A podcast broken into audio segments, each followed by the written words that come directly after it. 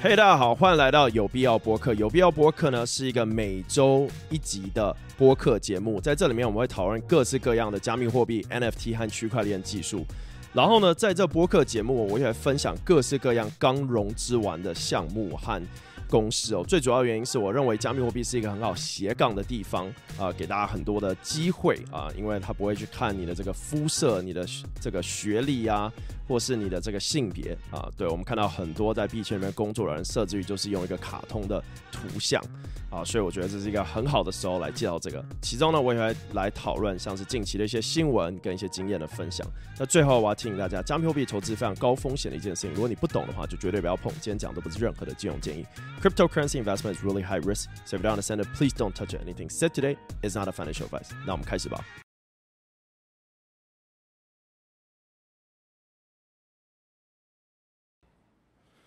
Yo, yo, yo, yo！这我新，这又是我新的装扮了。我现在每天都搞一个新的装扮，没办法，观看率太低了。好，啊，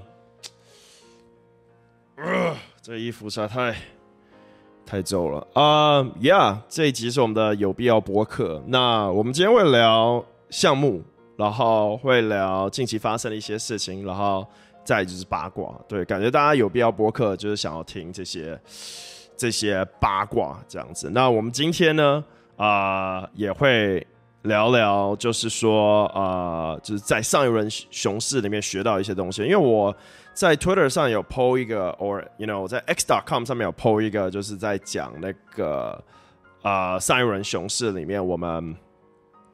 我们那个买了什么币，投了什么项目，然后呃，对，投了什么项目，对，炒了什么币这些的，然后啊，很多人问我说，哎，为什么那时候有投到或者有跟到啊这些的，挖到啊这些，所以我也会聊聊那部分，这样，然后呃，告诉大家说熊市的重要性。其实我觉得这一集就是在讲熊市的重要性了，对，因为啊，其实很多人。希望熊市更久一点，对，而且这些都是待过上一轮的，因为他们希望价格更便宜。这个包括我像跟一些老鸟，像是杜军啊，还有其他的这些老 OG，他们都有同样的观点，就觉得说，哎，其实熊市是一个好 building 的时间，然后呢，好遇到就是价格比较便宜的项目，这样。All right。那我们就开始吧。记得，加密货币投资非常高风险的一件事情，如果你不懂的话，就绝对不要碰。今天讲的不是任何的金融建议。Cryptocurrency investment is really high risk, so if you don't understand it, please don't touch anything. Set today Is not a financial advice. 我们先从融资项目开始。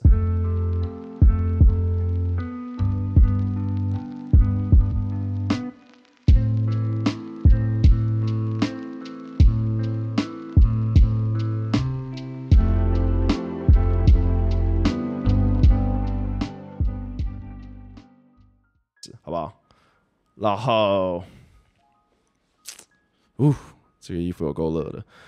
All right，我们上一次聊了几个，那我们今天从 IBO 开始，是一个加密货币的 gaming studio。然后呢，它融了一百五十万美金的 Pre-C 轮，投资方有 Y Star Capital、Polygon 跟 Immutable。再是 D-Mail，它是一个 AI Power 的去中心化 email 系统。啊，融资金额没有公布，投资方有 KuCoin Lab、Gate Lab、Spark、Dragon、Draper Dragon、必信 Venture、OIG Capital。再来呢，有 D Labs 一个 Blockchain 游戏的开发平台，融了四百七十万美金，投资方有 Hash、Spartan、Mirror Circle 跟 Polygon。其实，在六七月的时候，我就看到有很多炼油在融资哦，因为很多人认为说，虽然上一期的炼油没有做的很好，但下一期一定会更好。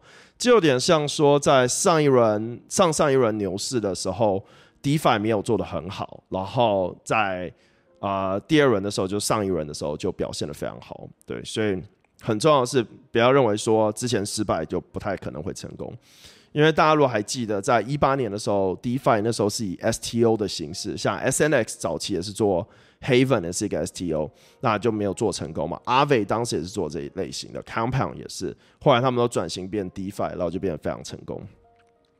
再来是这个 Relief，它是一个去中心化的 social graph 平台，融了两百一十万美金的这个 funding 人，投资方有 Sweet、GBV、R Weave、Big Brand Holding、D Web Three、Shima Capital、Impossible Finance 跟 Solana Eco Fund。再来是 Flashbot，这是以太坊 M E M E V 的这个 infrastructure 平台，融了六千万美金的 B 轮，投资方是 Paradigm。Flashbot 这个产品现在基本上是极为重要的，对，就是超级无敌重要。然后啊，必基本上就需要它来来维持这个以太坊的这些 gas 和价格的这个曲线，对。好，再来是 a t h e r 它是一个去中心化的云端 infrastructure 平台，投资方呢是这个 Mary Circle、Center Capital、Hashi Capital、Citizen X、Animoca Brand、Big Brand Holding、Mirana 跟 Test Venture，融了九百万美金的 A 轮，这也应该是股权。再来是 e Storage，是一个 Layer Two 的去中心化储存平台。其实储存比较很重要。我们之前介绍 DNet 是做类似的赛道，但就像我讲，很多这些项目，我待会会讲，就很多项目你真的不要要求太多。大部分加密货币项目，他们的开头都不会很强，就像 IPFS 一样，那永远你都可以一直抱怨它。那如果你不喜欢，其实就可以不用用到，可以等到它完整。但往往这时候你可能会错过能早期挖它的机。好。再来是那个 High，它是一个呃 High Dollar，它是一个 Web 三的支付平台，融了三千万美金，然后是 Animoca 领头。再来是 Animal Age，它是一个这个看起来像是一个动物炼油元宇宙，呃，融资金额没有公布，投资呃是种子轮，投资方有 Angelus。Alumni Venture、Founders Fund 就是 Peter Thiel 那个 fund，然后 Kraken Venture 跟 Spark Digital Capital，再来是 Solve 啊，这也是我很早以前有投的一个项目。然后呢，它融了又融了六百万美金的 funding 轮，投资方是 Laser Digital、UAB Venture Management、Mirana Venture、Emirates Consortium、Matrix Partner、Bing Venture、Apollo Capital、Hash Capital。 Geek Capital，呃，Geek Cartel 跟 Bytrade Lab，再来是 Conductive AI，它是一个 Engagement Platform for Gaming Developer，然后呃，融资金也没公布啊，然后投资方是 Kraken Venture、Sound、B 星 Venture、s f e r m i a n X Shot、Aid Venture、and Mocha Brands，然后再来是呃，我看一下。 再是这个 Terminal Three Web 三新创，专注在这个去中心化储存空间。投资方是 Consensus 的 Mesh、CMCC Global、必信 Venture、D Web 三。好，今天最后一个是 ZK Pass，它是一个 Privacy 的这个 Identity 平台，融了两百五十万美金的种子人。呃，投资方是 Binance Labs、Sequoia、OK Venture。Cipher Capital、Delphi、Blockchain Founders Fund。等我一下，我记得我还要准备一些。我们先算一下啊，一二三四五六七八九十十一十二十三十三。呃，看一下我总共几个？OK OK，还有几个？再是 Mahjong Bet Meta，这个是一个，我没想到它是麻跟麻啊，这是那个麻将相关啊。对对对对对对对对。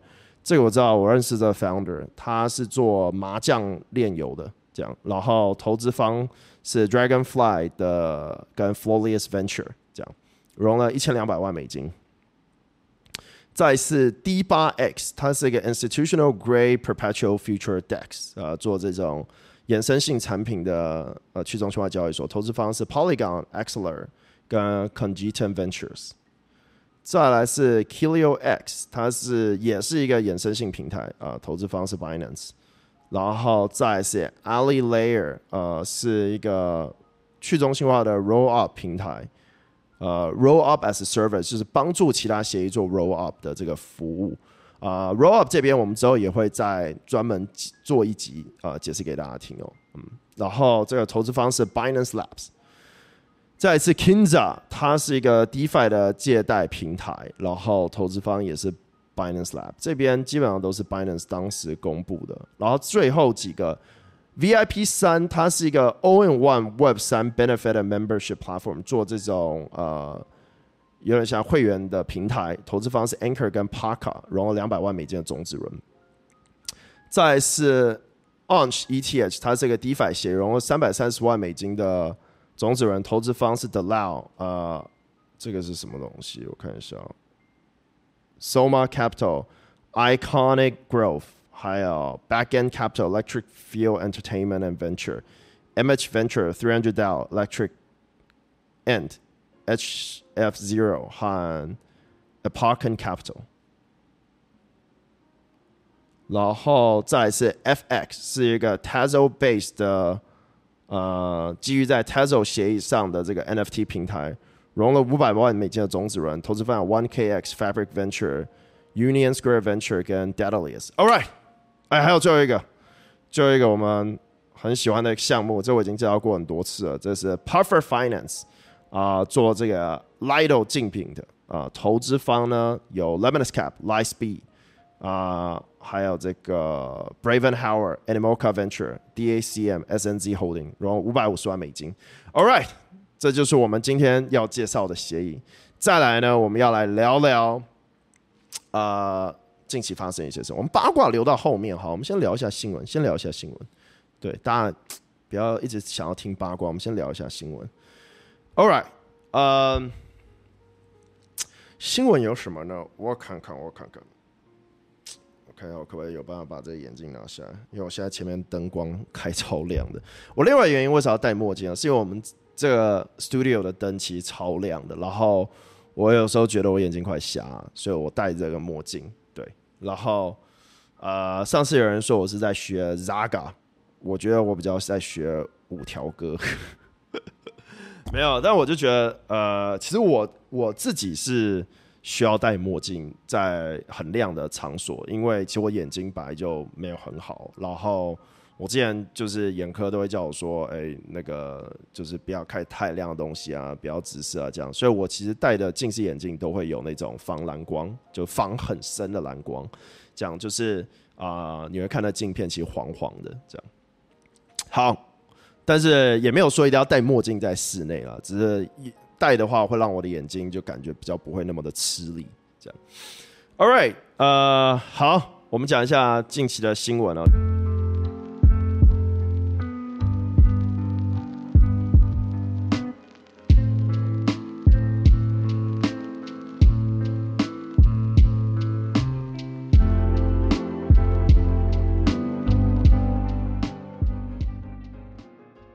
今天的新闻其实啊有很多，我觉得最主要的几个新闻啊，我们可以先聊一下爆炸头啊，就是啊 FTX 的那个清算手续呢，他们现在在对这个 SBF 的父母提起这个诉讼哦，然后呢目标大约是这个一千到两千六百万美金的这个赠礼和财产这样，然后呢新加坡对三箭资本的创始人实施了为期九年的交易禁令哦，对，其实很多人在说三箭就。我觉得大家在看很多这些平台的时候，都会说：“哎，这些人罪该万死啊，是不是怎么样怎么样？”但其实大部分讲这些人更不是三件的客户，你知道吗？虽然三件所造成连锁效应可能会影响到你和我，但是呢，本身你不是三件的用户，所以说，呃，三件他们到底现在有没有被关啊，或者什么？我觉得应该不太可能，因为他所做的事情是高杠杆的事情，但是呢，他并没有就是看似应该是并没有犯法了。对，但是呢，所以他们现在是呃禁止他继续在这个新加坡交易。对，九年后还是可以，但这其实说实在的，你不能在新加坡执行，不代表说你不能在新加坡。对，你可以公司设立在其他地方。所以这个某方面也是啊，给我觉得是给人一个交代，但是也不是实质上的是要惩罚啊，很严厉的惩罚他们这样。对，因为啊。他们所做的事情，其实，在 Web 二和传统金融里面就常见到，就是各种高杠杆的事。我那天才在看一个纪录片，有一个基金超级，就是年化率超高，然后那个基金还蛮特别的，就它这个基金呢，是它专门去买银行不要的债务，就是你知道银行不是要追信用卡债啊，还有追一些这些债权，对吧银行会把这些债追不到债权卖掉，比如说。这个债权他可以拿到啊一百万美金，好，但银行就是拿不到这个钱，所以他卖给另外一个人，可能就卖个五万美金。那这个人就有这债权后呢，就可以去讨债，然后有机会讨到一百万美金。对，所以有一档基金专门做这个事情的。然后啊，反正纪录片就来讲，就是这个他们怎么经营这个基金，然后他们怎么去买这些债权。那基本上你是他很有手腕了，你才有办法拿到这些钱。对，然后呃还蛮猛的。那我想要讲这个原因呢，是因为其实有很多这类型的高风险基金，它其实有时候可能表现不好。因为你要想这类型的讨债的基金，你基本上打手或者你这个要去讨债这个人生病了或怎样，你这样基金就完全没有办法运行了，对。所以所以很多这类型的基金，这只是一个 example，还有好几种就是对赌什么。石油的啊，对赌这种 copper 都有的，iron 也有，就是各式各样的呃基金存在市场上面。所以说我们在看 Three Arrow 的时候，感觉它非常大，然后呢就是这样子的暴跌，但它真实的用户量又是少之又少，就是这些可以扛得住这种风险的投资者。好，再来呢，我们要讲一下是这个香港的交易所。其实很多人在上周就叫我介绍 JPEX，但是说实在，我也是在这几天才听到。听说之前打很多广告，但是我 somehow 一直以为它是一个做不是加密货币的东西，我不知道为什么。就我之前看那个谁拳赛，好像后面也有有那个 logo，然后我那时候。看到的时候，我其实没有把它联想到是交易所，但因为可能我身体有那种免疫哦，就是我基本上就是只用币安或是火币或者 Bitfinex 或者 OK 这样，就是我主要大概只有 O 那个 OK 还有 Bitfinex 跟像这个 Binance 这样子，然后我就看到其他交易所都没什么感觉，所以我不会因为看到有新的交易所就过去啊。然后当然很多人会找我打广告了，然后我也是。三跑我也是没有 去回对方，我不知道为什么。然后呢，所以大家在问我说这个事情的时候，然后说很多受害者之类的，那我自己是没有看到，所以也没有办法介绍那个交易所。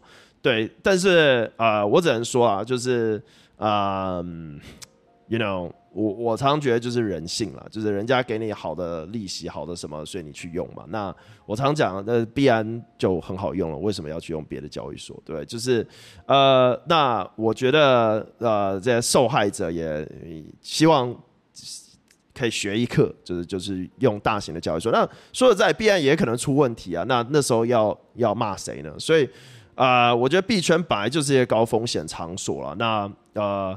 DeFi 更高风险，呃，各式各样的地方风险更高，所以我其中一个我待会会讲到，就我怎么在熊市里面存活，就是我真的我真的不会去花时间去抱怨很多这些事情，或哭爸哭妈的，因为我觉得 那我可能就不会在这，所以我我花比较多时间就是学学习，然后避免发生这种事情，避免去到错误的交易所。但是说实在，我还是常在很多 DeFi 协议里面就是出事啊、出问题啊这样子。但是我另外一个学会的事情就是，我不会全放钱进去，对我会去做干湿分离，我会去把风险给分散掉，对。像我投资里面，我投了一百多个 project 吧，对我就只有几个特别成功的，那我每一个都要去告他嘛，我每个都要去怎样嘛？那这样是不是未来就没有项目要找我投资了？所以我觉得大部分人就是没有有办法承担投资的风险，大部分人就没有办法加入私募，这就是事实。那啊，很多人会说私募价格这么好，怎么样怎么样？但不是每一次私募都很成功。我我常讲，就是说大部分的这种天使投资者，他才最大的盘子，因为啊，他虽然投在私募的价格，但是其实很多这些项目最终都是破发，或者代币根本没拿到，项目就死了。对，那这个我至少经历五六十个吧。那你可能会觉得说，那 Chris 根本不是很会投，对？那我可以跟你讲，我自己投了。呃，大概九个呃这种 crypto 的 fund 吧，那我可以跟你讲，大部分 fund 也是同样的状况。对，就是市场上其实啊项目越来越多，从呃就是上一轮熊市来看的话，就项目真的多非常多，市场上资金量非常庞大，所以我我常会觉得说，现在已经比一八年好太多。对，一八年我在看项目的时候，我第一个算是我最早投的项目是 One Inch，可能很多人以前看我节目的时候听到，我好像在第。一八年、一九年在 Facebook 上就讲过，就哎，我遇到一个项目觉得很酷，就是拿一些攒了一些钱出来，终于投他们这样。然后就 One Edge 是表现超级好吧，大概好像最高放快要我不知道，可能快一千倍吧，我不知道他就就那时候就表现非常好。但我想要讲的是说，同样现在这时期，我可能就投不到 One Edge，因为类似 One Edge 的东西可能会有一百个，那我就真的很难选择。但当时。就只有一个 one inch，所以我投到。后来我还有投像它的竞品 Paraswap 嘛，然后那个就表现还好。但是这两个都算是当时最早期的项目。我甚至于那时候还在看 Open Ocean，但他们没有让我投那时候。所以，呃，我我就觉得说，其实竞品会越来越多，所以其实要很认真去选赛道。除了认真选赛道以外，还要认真的去看 founder。我待会会讲到 founder 的这个特质在哪里。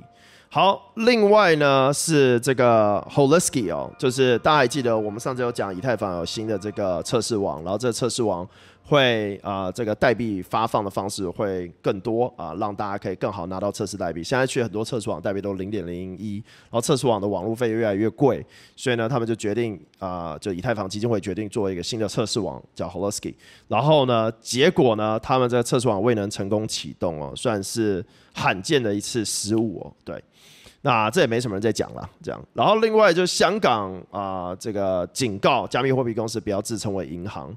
说实在的，任何人称自己是银行，我也不太会去碰了。对，就是感觉就是有点有点恐怖，因为我觉得 crypto 市场就不是一个银行，他们也不想要成为银行。但你要说 decentralized bank，maybe I don't know，嗯。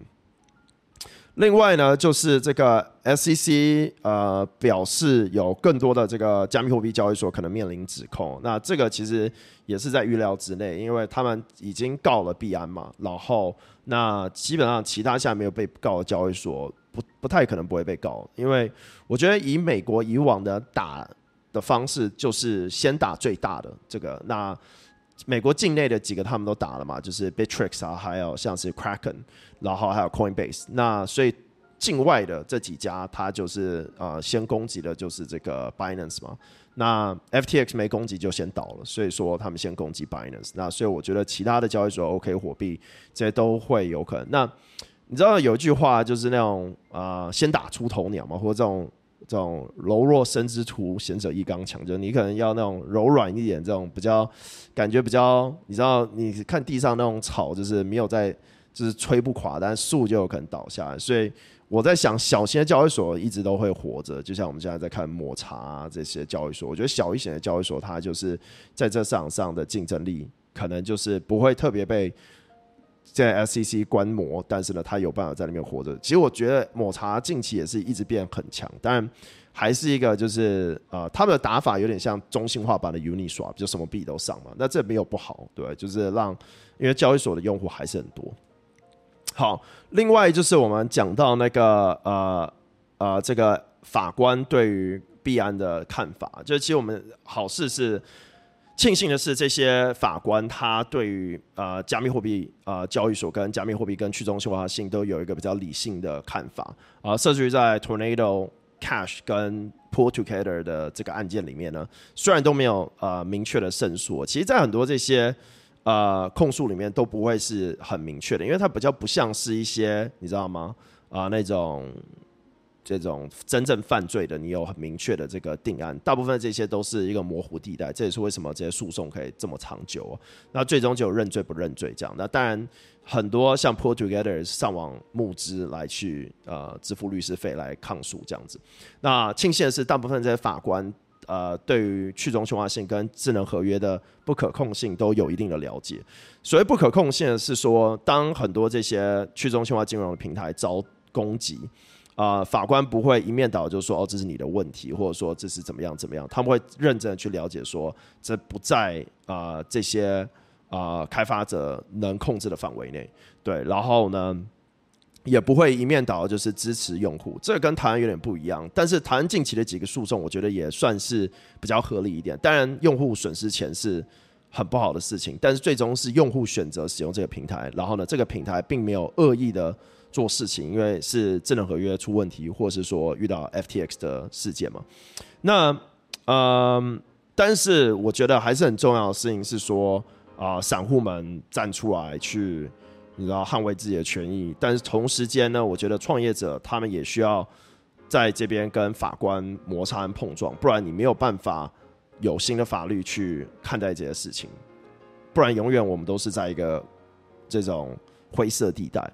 对，但是至少啊，加密货币现在所有的这些诉讼都是公开透明的，尤其在美国，而且各国常常都会依照美国这些判决作为一个基准。那啊，尤其是现在这些都是公开的，所以说法官们和这些检察官他也有他的压力，他不敢随便乱就是做这个事情。对我甚至于听到很多人都说，其实很多这种减掉他们这些团队。可能都不太会愿意接 crypto 这些案子，因为因为啊有两方的角力嘛，就像 SEC 的主席，他没有办法在国会面前很有力的讲说啊加密货币是有价证券还是是商品，这个大家都可以回去看这个影片嘛。那其实这时候就告诉你说，哎，我的老大，我的就是主席都没有办法明确的讲说以太币到底是有价证券还是商品的话，那我到底要怎么去起诉这些案件？对，所以现在就连 SEC 起诉的方式都很模糊，这也不是我讲的，这是所有这些法官们在讲的。法官，因为这些法官又不是 SEC 的人，对，有这些法官他就变成是以持一个中立的态度。当然，SEC 跟法官都是政府部门，所以所以这边的影响和角力。但是，就像我开头讲，庆幸的是说，很多这些法官的团队，他们很认真的去了解，然后也愿意去。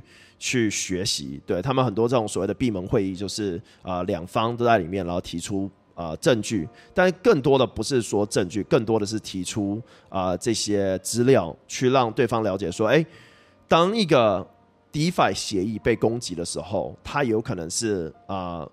天时地利人和，对，有可能是这些智能合约的闪电贷啊，这些无无法控制的事情。那这些智能合约呢，也都被第三方、第四方的审计公司去审计，然后大家都没看出问题，结果发生这个问题。那这样子，你就要让开发者就是被钉在墙上，然后呢，众人丢石头砸死他嘛？那真的就不会有新创，对？这就像是我们早期看到。FX Pay 的时候，大家知道这个 payment system 吗？它就有一次有重大骇客事件，导致呃上百万人的这个资料泄露出去，那你就要他死吗？对不对？而且这种 corporate 公司通常会让 CEO 下台了，就是用这种方式。但是呢，大部分 DeFi 协议就只有三四个人、五六个人在经营。那啊，所以我觉得还是呼吁大家，这个市场就是非常高峰，我觉得在非常一个早期的阶段，所以才有办法赚钱。对，如果如果说它是一个非常成熟的啊市场的话，那其实就没有机会可以在这里面赚钱。对，那呃，这就让我想到我朋友曾经跟我讲过的一句话。哎，我先把这个关起来，因为其实也没有太多哦。还有那个 PayPal 向 Venmo 用户推出 PYUSDA 稳定币，然后 PYUSD 也上线在 Curve 上面。这大概这些新闻。好，然后哦那个。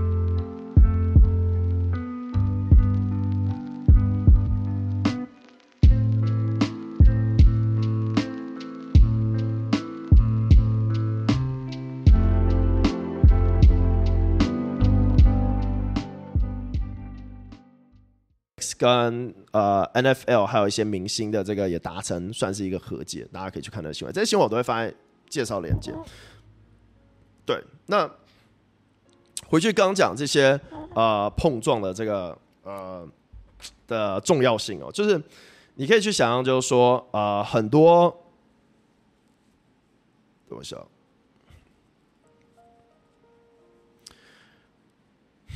很多用户啊，他在去选择使用这些产品的时候呢，他可能会因为看到高年化、高怎么样、高怎么样，对。但是你要知道，就是说你现在进来这上，它就是非常高风险，所以它才会有现在这个年化率。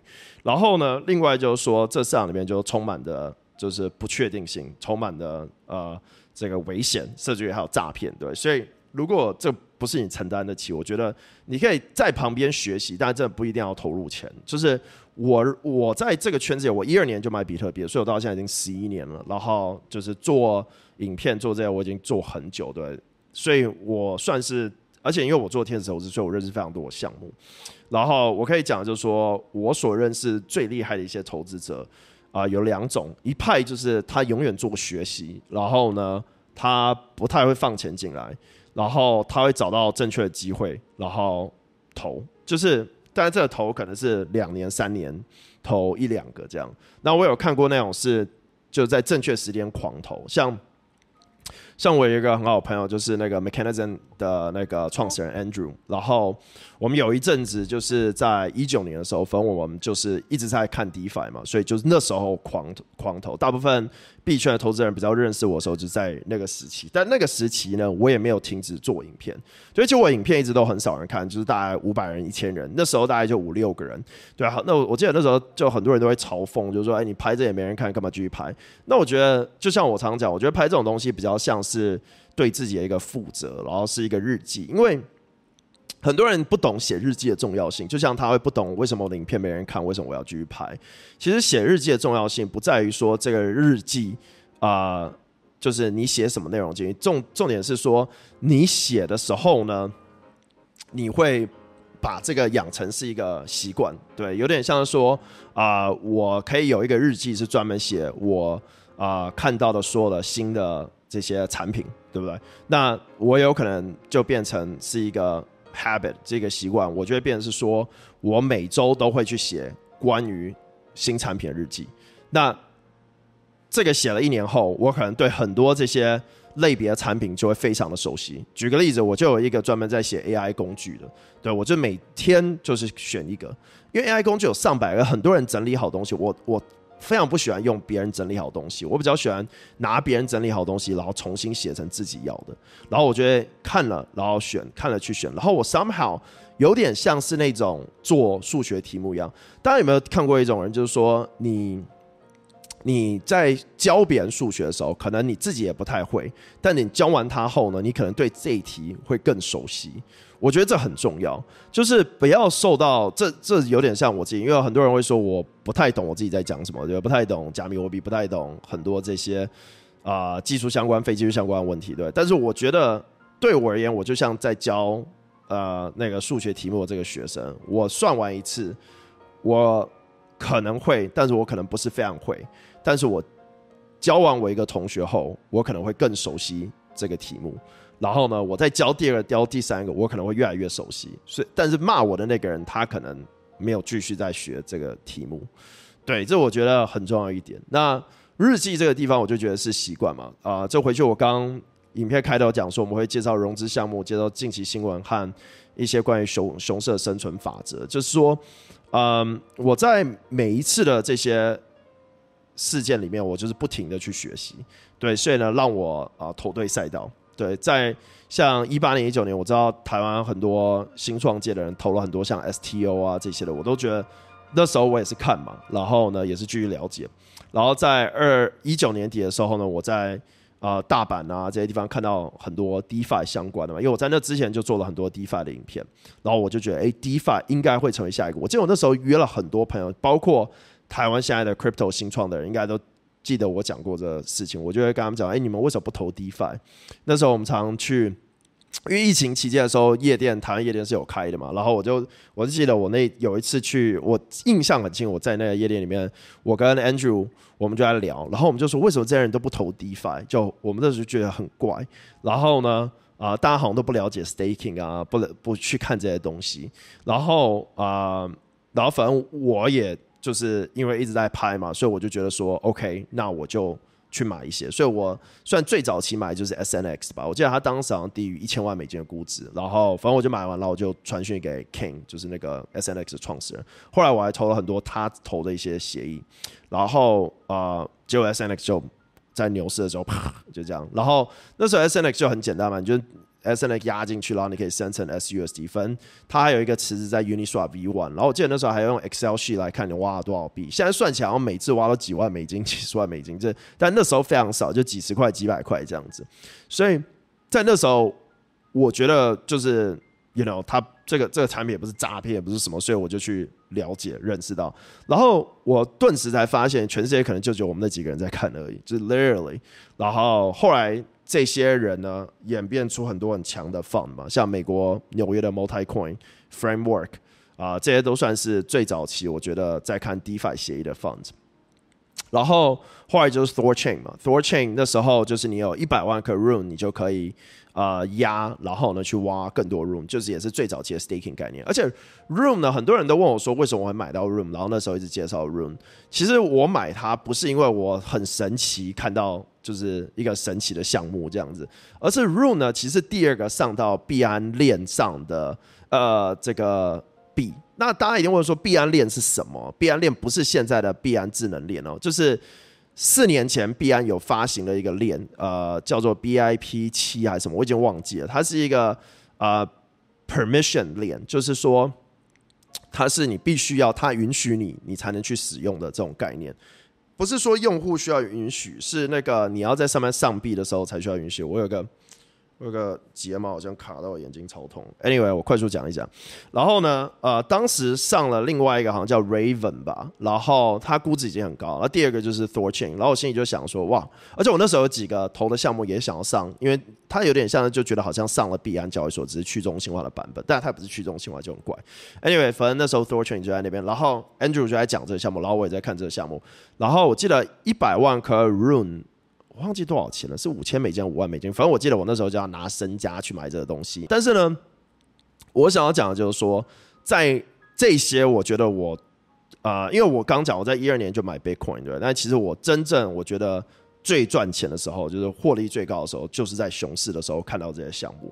那啊，很多人。在上一轮熊市的时候都在，就我我我认识很多不同的就是群主，我觉得，但很多都是在熊市的时候休息。我不知道，像现在有好几个呃台湾知名的群主也是现在就不知道是不做还是休息或者在哪里，I don't know。但是我就觉得很怪，因为就有点牛市才回来，熊市就走，对，所以对我而言，我就觉得说要一直做，对。然后啊，当然，因为我一八年，反正我觉得，呃，像我最近有 PO 那个西兰讲新闻的这个事情，我就觉得新闻都是，呃，很容易就那种杀人，你知道吗？我我我我认为，如果今天有办法查到因为新闻自杀，或者忧郁或死掉或之类的。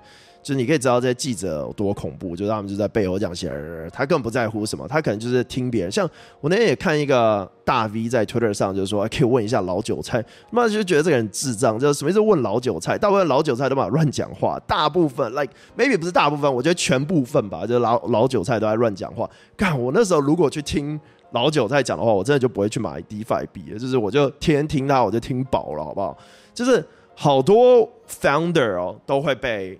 都会被骂，就是然后三号就是很，而且这我也常跟其他呃比较知名的投资者聊过这件事情。我们就是说，就我们特别忌讳人家讲八卦，然后但亚洲人就很爱讲八卦，对，然后会讲一些，然后你可能真的有一个事情是很明确，就是不是事实，但是 somehow 它可以被很多人口耳相传而变事，然后呃就 show goes to show you that inner self some people are just Dark，you know，然后呃，所以我在一八年的时候，我就很封闭自己，我就心里觉得说，我以前还去很多活动，我就觉得说，好像没有意义去这，因为你去是在聊八卦，所以在这边听的人可能也有有同感哦，就你会发现，你真的会被周遭的人带，不是说带坏吧，但是你就是会失去机会，因为你就会被人家觉得哦就是这样子，哦就是这样子，哦就这样，然后你会发现，大部分割你的人可能就是群友，你知道吗？就不太有，呃，那但项目一定是。最有可能割你的那个嘛，但但群友也是嘛，就在叫你进这个项目，叫你进这个项目这样子。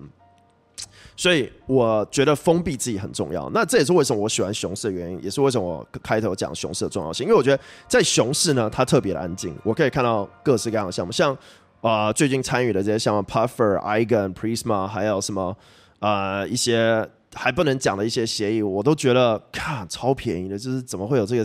机会让我投到这些 Paradigm 才能投的项目，或者是 Coinbase、币安才能投的项目，我就觉得是一个很好的时候，然后可以去继续 build 自己，对吧？像我们最近在啊链上数据分析上面花更多时间，请更多人在这一块，然后呢啊在这些，因为我觉得有些赛道就是有些投资者不做，或者有些人不去做这样，然后再就是我觉得工程师也现在也变很便宜嘛，对，我们自己在拓展团队的时候，我都觉得哇靠，现在真的是一个。就是 good time，right？然后，嗯，那当然，现在我跟一八年又很不一样，对，就是就是变得更更，我有时候觉得我这些老人，虽然还没有，就是今年已经要今年要几岁？已经要二九，对我都觉得干嘛，就是觉得自己有点，哎，我是二八还二九啊，就觉得自己有点已经有点老了，你知道吗？然后就是我觉得身体住着一个四十岁的那种老人，那 maybe 五十岁吧，四十岁感觉没有很老，对。然后还有最终我觉得，因为我大概要开一个会，所以我今天不能讲太久，但是我想要讲的就是说，不要停止学习。对，不要受他人影响。我一直讲这个，是因为太多在币圈创业的人受别人影响。就是那上很多人他不是完全的坏人，但是我就讲嘴讲话是能杀人，所以你尽尽量就是不要讲不好的话，对，尽量不要八卦，尽量不要就是落井下石。就是我觉得就是这样子。像我支持很多项目，像最近呃我们支持的一个项目叫 Lobby 嘛，他就有投票错过这些的。我觉得我也会我也会跟他们讲。然后好像他们第一次有赔偿，然后第二次，但投票失误那也不能完全，因为他的协议就是投票嘛。那你 delegate 给他，就是他至少不是合约失误。但我最终还是会支持他们。就我总我总觉得在市场最不好的时候支持，或者在人家撑不住的时候支持，是最好获得到就是别人的青睐，对，别人就觉得哇靠，这个 founder，这个这个这个这个 investor 真的是呃。很愿意支持这样子，反正很多 founder 我觉得是这样看待，我就觉得说我在呃不好的市场里面继续帮助他们，继续去了解，因为我觉得 founder 都是一个很难的职位了，就是尤其发币，我跟太多 founder 讲说不要发币，因为我觉得 fuck 你就是发币不是每个人都撑得住的，但是啊，但是币又是在整个这个圈子里面最重要一环，对，没有 token，then there's no crypto，yeah。好了，我觉得我今天其实想讲很多，但是因为我要去开会，然后那个人跟我讲说，我绝对不能迟到，所以呢，我要提醒大家，加密货币投资非常非常高风险的一件事情。如果你不懂的话，就绝对不要碰。今天讲的不是任何的金融建议，cryptocurrency investment is really high risk. So if you don't understand it, please don't touch anything said today. Is not a financial advice. 继续加油，继续写你的笔记本，不要放弃，然后帮我增加我的观看率，谢谢。我们下期见，拜拜。然后，如果你今天在 YouTube 上看的话，请帮我订阅，然后把小铃铛点开，你就不会错过下一集。谢谢这个扩圈。如果你觉得今天直播你有学到新的东西，也帮我把影片给分享出去。区块链的每日直播是每周一、每周三、每周五呢都会讲最新的区块链新闻，然后各种加密货币跟去中心化金融 DeFi。我们明天见，拜拜。